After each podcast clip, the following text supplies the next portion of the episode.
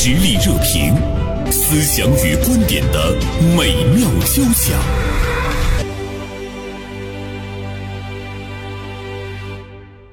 天呢，我们和大家来聊一聊电视剧《狂飙》里的高启强的扮演者张颂文。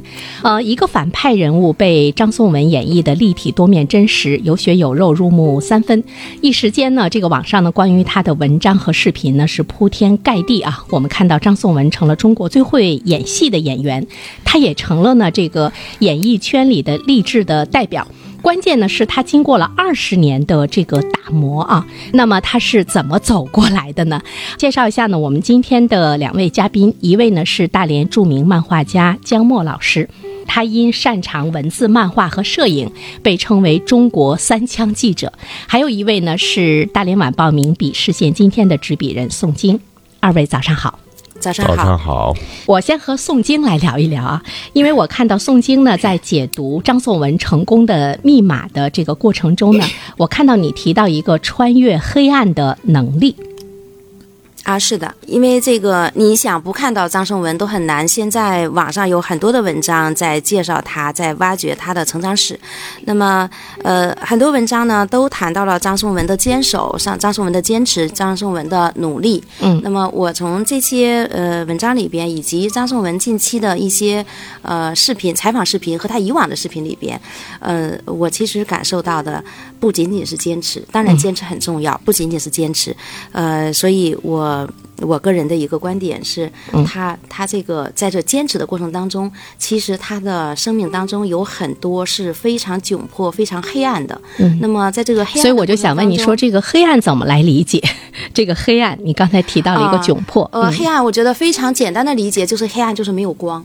嗯啊，就没有光。我们在黑暗中行走的时候，会没有方向，就是没有希望。对。那么，呃，张颂文在不断的被拒绝。我们看他的采访里边说，他在毕业前三年的时候，他被拒绝了八百次，这是他自己说的哈。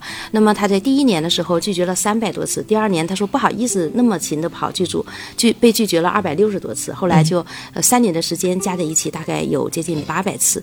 那么我就在想，呃，我们都是普通人，如果我被拒绝了八百次的话，我会有什么样的心态？我想。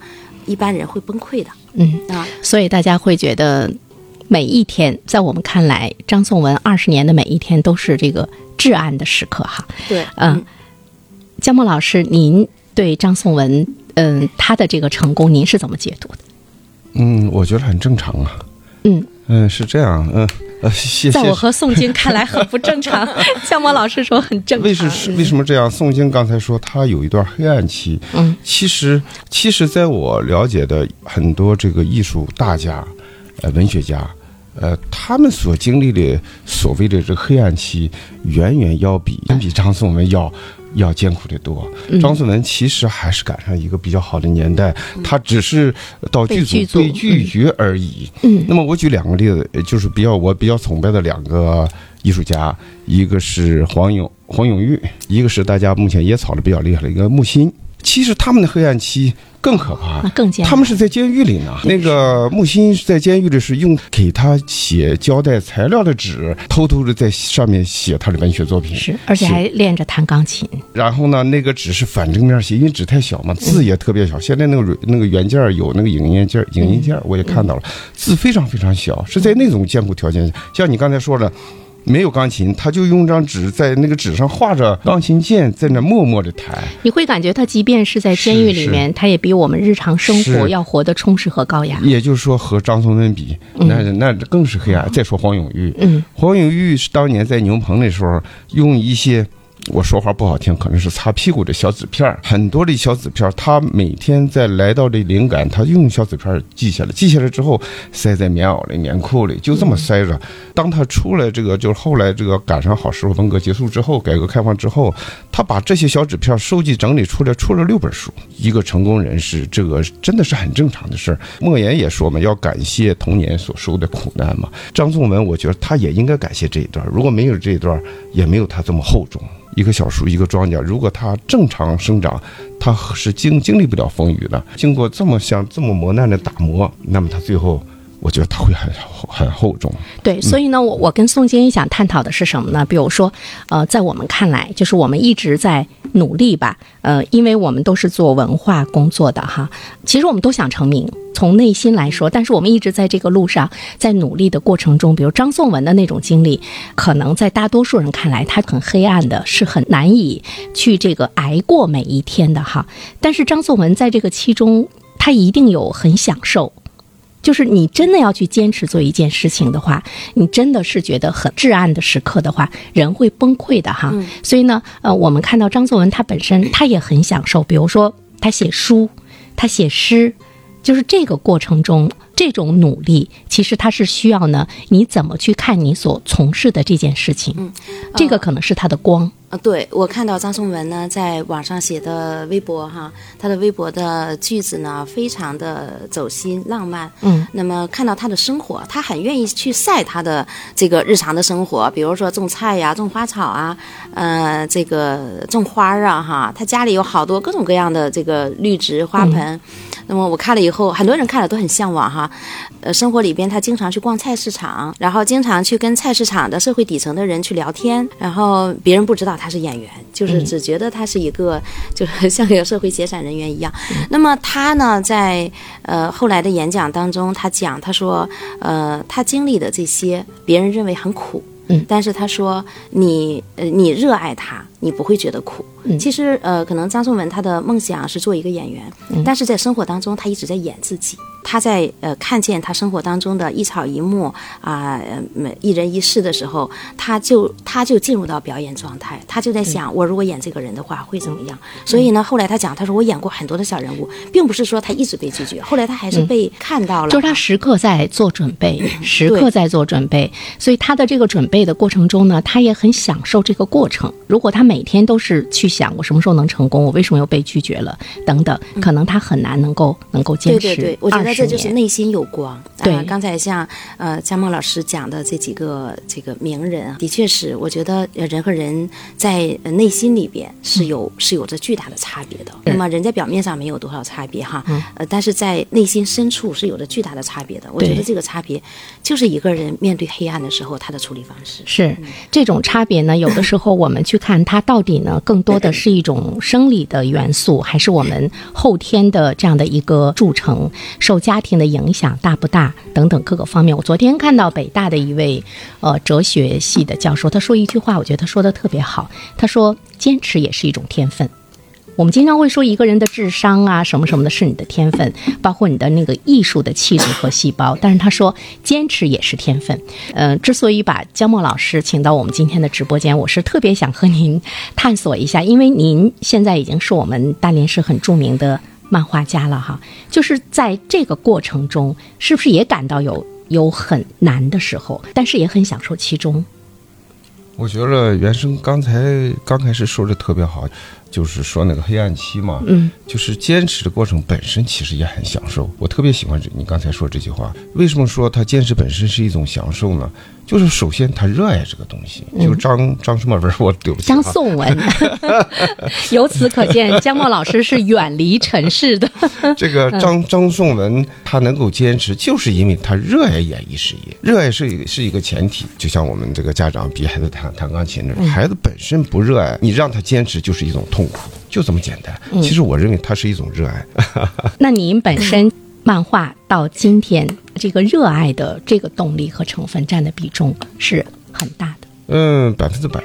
百分之百。对对对，就是一种热爱，没有没有说就很沉浸，没有说我要。这个事我一定要做成，我去坚持。我就是因为喜欢才才坚持。你刚才说我我的漫画，我觉得拿我做例子不是太好，因为我也不是一个成功人士。我给大家举一个例子，有一个叫小林漫画，小林漫画一本书现在都达到上百万册，当然朱德庸当年上千万册，那是呃另一个这个这个环境下的。现在能达到一百万册的书也不多见了。应该说小林非常成功。小林是早在我们这个有二八六的时候。电脑二八六，你们知道吗？知道，知道。早在二八六时，小林就开始研究他的漫画怎么放到网上让大家知道。那么就一直坚持，坚持到他现在是在利用网络、利用自媒体传播自己漫画，中国应该算最成功的一个人。那么这就是一个坚持的结果。他能够坚持，也是出于热爱。呃，有没有痛苦呢？嗯有没有那种苦闷？肯定有。就像原生和那谁刚才说的，搞艺术的人肯定都有成功。对所谓成功，就是都他一定是要去追求的，肯定要有成名的这个幻想。嗯但是到了我这个年龄了，有时候也要也在反思，其实，嗯，有时候是欲速不达。嗯，这个时候可能你要把名利放到一边儿，就是在你的这个呃所热爱的去追求。其实所谓的成名啊，所谓的成功啊，就是迟早的事儿。张颂文，张颂文，这把我说对了吧？对张颂文呢，坚持了二十年。其实如果没有这部戏，他可能要坚持三十年。但是，呃，我们世俗当中的所谓成功，对张颂文来说是早晚的事。如果他一直坚持下去，最终还没有成功的话，我我但是们怎么样去看他但是？我认为他也是很幸福的，因为他在这个路上在追求，是这样。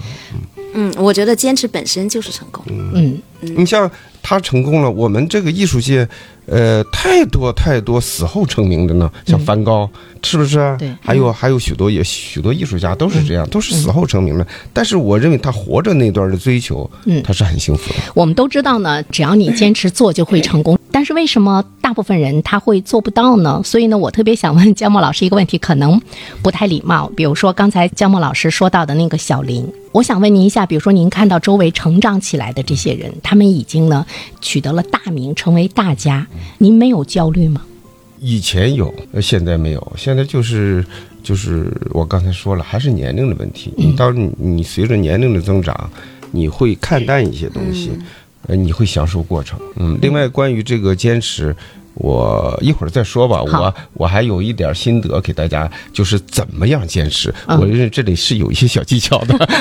啊，其实我也特别想知道姜茂老师是怎么，呃，从最初给报纸画漫画是吧，慢慢的成为一个呃，真的是在国内是小有名气的漫画家哈。啊、呃姜茂老师很很很谦虚，他认为他自己不成功，但是在我的眼里边，呃，他已经很成功了，跟我们比他已经不是大连不是新闻圈里边成不是，功的人，我觉得成功的这个东西还是看怎么解读。呃，世俗的观点可能只有成名了才成功。个人认为，尤其艺术，但是和演绎不一样。演绎，因为你不演戏，你永远谈不上成功。但是文学啊、艺术啊，它有些东西，它可能有些超前，未必能发表。你不能说他没成功，他可能这一辈子都不为世人所知。对对对，像您刚才说到的哎梵高，对对，但你就不能说他没成功。是所以这个是成功。所以说，你当把这些东西看透了之后，呃，你就不会有太多焦虑对了。，姜波老师其实是在告诉我们，你要很清醒的看待外界对你所从事的事情、所坚持的这样的一个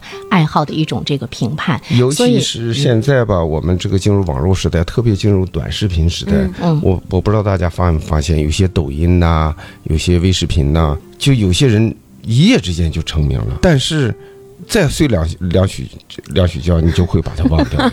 你说他算不算成功？其实，在这个我跟宋晶呢，我们俩是那个校友嘛啊，正好呢有有现在呃同时从事据说传媒。据说你们是呃吉吉大的吉吉大的，对对我老崇拜吉大了。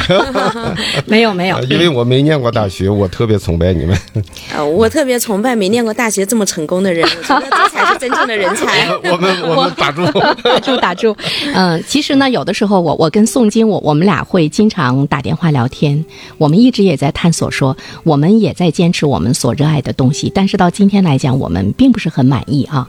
姜茂老师的这一番话，我突然之间觉得，其实我们要要很超级自信的，你才能够真正的在你所热爱的这项事业上。